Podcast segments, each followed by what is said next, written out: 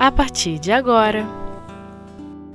Gestos de Amor O Livro dos Médiuns Variedades dos médiuns escreventes, segundo o desenvolvimento da faculdade. Quarta parte, com César Vargas. Que a paz de Deus, que excede todo pensamento, possa estar conosco e que todos nós possamos tirar o melhor proveito possível dos estudos que faremos e das considerações em torno da doutrina espírita. Hoje, especificamente, sobre o livro dos médiuns, no capítulo 16. Aptidões especiais dos médiuns, quadro sinótico das diferentes variedades de médiuns. É importante que nós entendamos que estamos fazendo um estudo contínuo sobre médiuns, sobre mediunidade. No capítulo 14, Kardec fala especificamente sobre médiuns, e ele aborda médios de efeitos físicos. No capítulo 15, ele vai falar sobre médios escreventes ou psicógrafos, médios mecânicos, intuitivos, sempre mecânicos. Já no capítulo 16, objeto do nosso estudo, ele fala de médiums especiais, fazendo um quadro geral de toda a classificação dos médiums. Iniciamos com este destaque, porque para o estudioso sério, aquele que de fato pretende ter um aprofundamento no entendimento, é necessário que esse estudo seja contínuo e que a gente possa vir do mais simples para o mais complexo. Então, a primeira necessidade é que entendamos especificamente quem são os médios. E eu iria além eu diria que é uma necessidade de nós estudarmos a mediunidade de uma maneira mais profunda, mais ampla. Por quê? Porque para que nós possamos tirar proveito específico do objeto do nosso estudo, nós temos que entender o que estamos estudando. No caso, mediunidade. Por que estamos estudando? Por que estamos estudando mediunidade?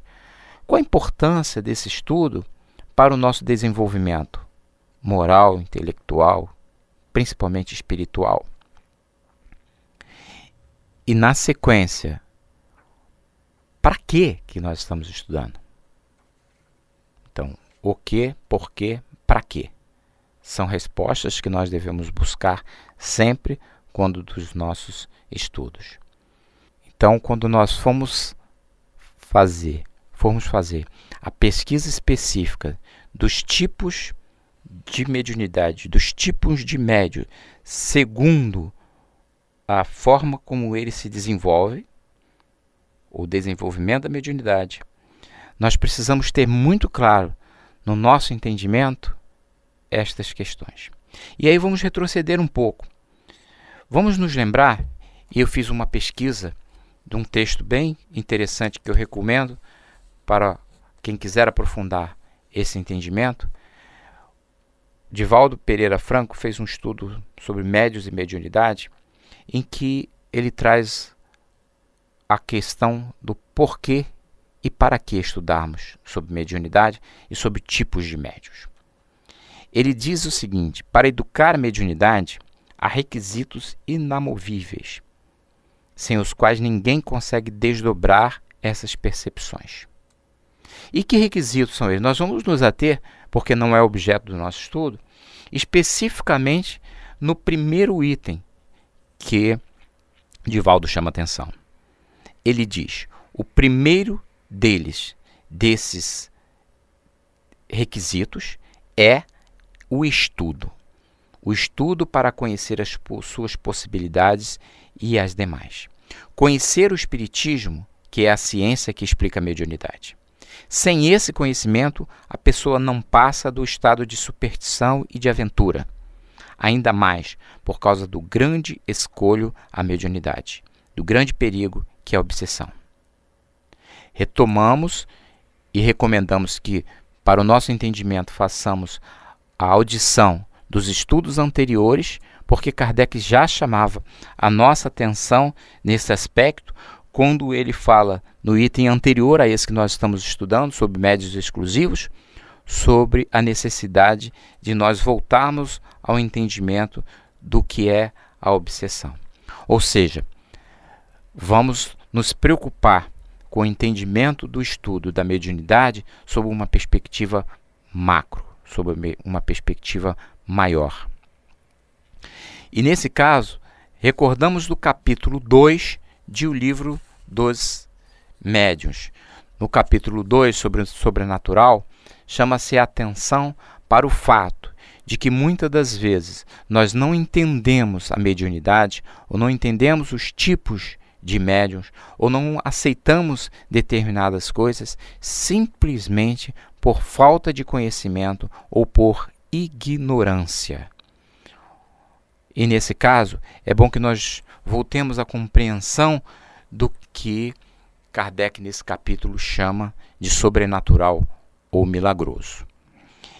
Desde tempos remotos, os fenômenos de intervenção dos espíritos no mundo corporal foram designados como maravilhosos, sobrenaturais ou milagrosos. Por que, que nós estudamos mediunidade, tipos de médio, tipo de desenvolvimento de mediunidade?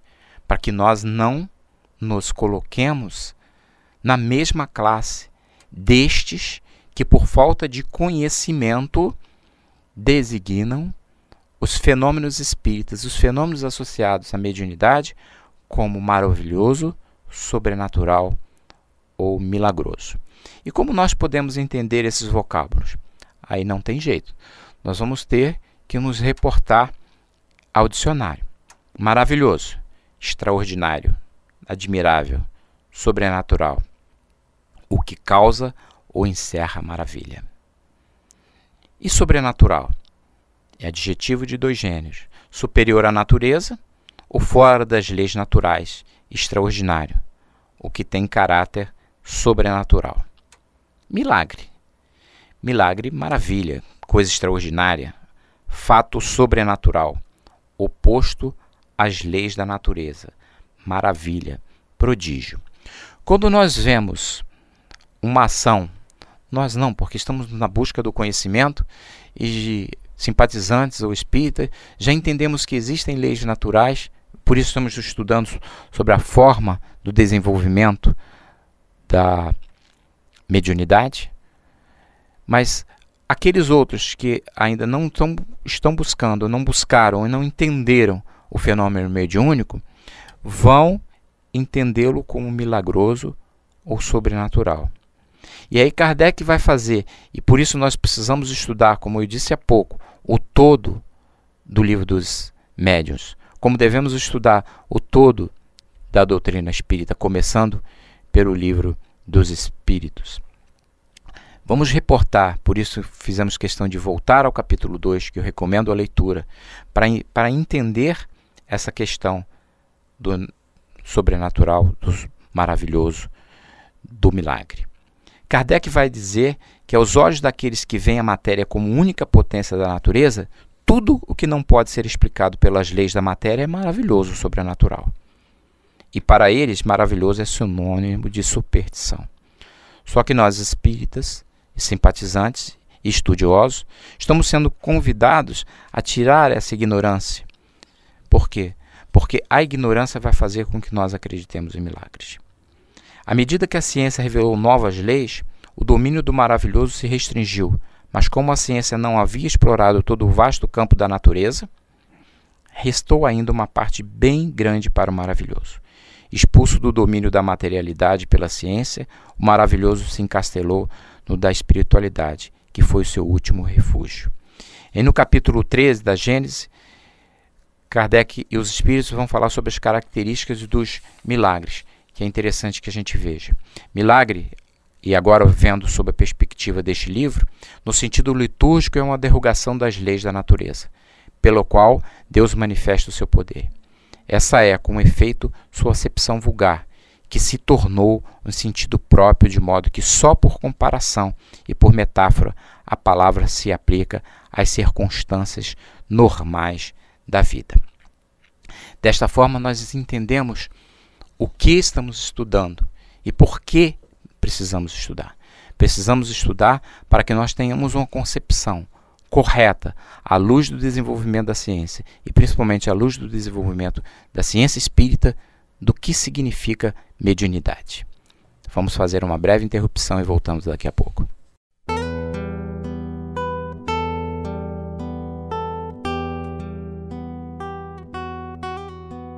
Gestos de amor. O livro dos médiuns. Isto posto, podemos entrar especificamente nos itens que nos cabe hoje abordar sobre a questão do desenvolvimento da faculdade. Recordemos que estamos falando da variedade dos médios escreventes e que no item 191, Kardec e os espíritos vão classificá-los segundo o modo de execução. No item 192, que estamos abordando, já vamos ver as variedades dos médios escreventes a partir do desenvolvimento da faculdade. E em estudos anteriores, já falamos sobre médios novatos, médios improdutivos, médios feitos ou formados médiuns lacônicos, médiuns experimentados, médiuns flexíveis e médiuns exclusivos. Nós estamos agora abordando os, as duas últimas variedades, a saber, médiuns para evocação e médiuns para ditados espontâneos. Kardec, com auxílio sempre dos espíritos superiores, define médiuns para evocação da seguinte forma: os médiuns flexíveis são, naturalmente, os mais aptos para este tipo de comunicação e para as questões de detalhes que se podem dirigir aos espíritos. Há, sobre esses aspectos, médiuns inteiramente especiais. Suas respostas encerram-se quase sempre num quadro restrito, incompatível com o desenvolvimento de temas gerais. E vamos observar, e por isso fizemos questão de retomar ao capítulo 2 deste nesse nosso estudo, que Kardec vai fazendo uma relação, uma integração dos assuntos. Ele começa explicando que os médios para evocação são aqueles que são flexíveis. São aqueles cuja faculdade se presta mais facilmente aos diversos gêneros de comunicação e pelos quais todos os espíritos, ou quase todos, podem manifestar-se. Por isso, a necessidade de nós fazermos o estudo sistematizado, aprofundado, detido da questão espírita e, nesse caso, da questão da mediunidade. E ele chama a atenção que sobre esse aspecto, ou seja, pelo fato de ser flexível e pelo fato de todos os espíritos poderem se dirigir por eles, que eles são médios especiais. São médios que vão dar possibilidade e que vão ser muito úteis para a divulgação, para as comunicações do espiritismo. E ele ainda diz mais, chama atenção no seu, no seu destaque. Suas respostas encerram quase sempre num quadro restrito, incompatível com o desenvolvimento de temas gerais. Ou seja, se presta para estudos aprofundados, específicos sobre temas que são de um interesse do estudo espírita. No item seguinte, no 10, Kardec vai falar sobre médiums para ditados espontâneos. E o que, que ele nos diz sobre isso? Ele nos diz o seguinte: médiums para ditados espontâneos recebem, preferentemente, comunicações espontâneas da parte dos espíritos que se apresentam sem ser evocados. Quando esta faculdade é especial no médio, torna-se difícil, algumas vezes impossível mesmo, fazer-se através dele uma evocação.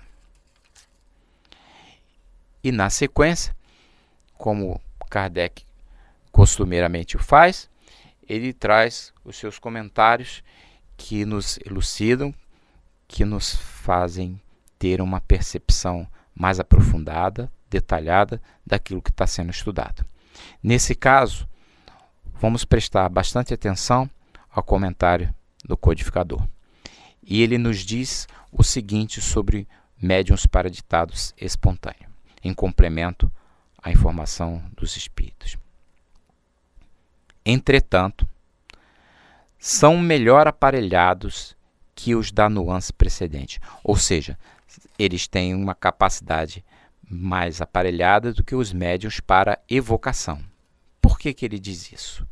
Ele vai aprofundar dizendo: Compreendei que por ferramenta entende-se aqui matérias cerebrais, pois muitas vezes, direi mesmo, sempre é necessário uma maior soma de inteligência para os ditados espontâneos do que para as evocações.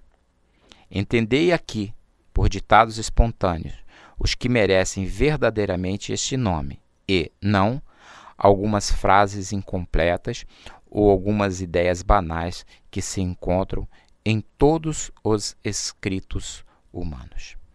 Então, Kardec vai nos dizer que a classe, segundo o desenvolvimento da faculdade dos médios para ditados espontâneos, ela tem um, uma ferramenta é, mais aparelhada do que a precedente.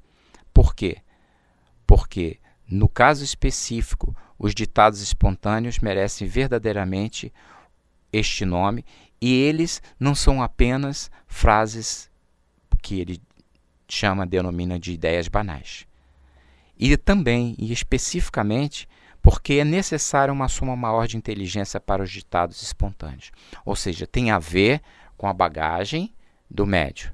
Tem a ver especificamente com o interesse do médio de ter um desenvolvimento específico e de se prestar, se posicionar de uma maneira melhor para que os espíritos possam se utilizar dele da forma que é mais adequada para o desenvolvimento do espiritismo. E principalmente para o auxílio daqueles nossos irmãos e nós mesmos que precisamos do conhecimento espírita, que precisamos do aprofundamento do conhecimento espírita.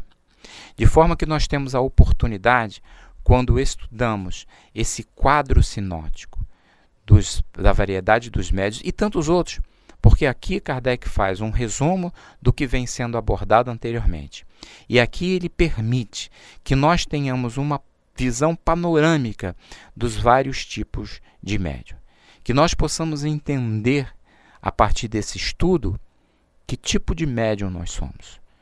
Que nós possamos, em, em especial, perceber quais são os perigos de certos tipos de faculdades que nós poderemos ter, como no caso específico que ele fala daqueles que têm o desenvolvimento de certos, de certos potenciais que fazem com que ele tenha mais facilidade de se conectar com os espíritos inferiores do que com os espíritos superiores. E por que isso é importante? Porque todos nós temos como grande objetivo o nosso desenvolvimento moral e espiritual.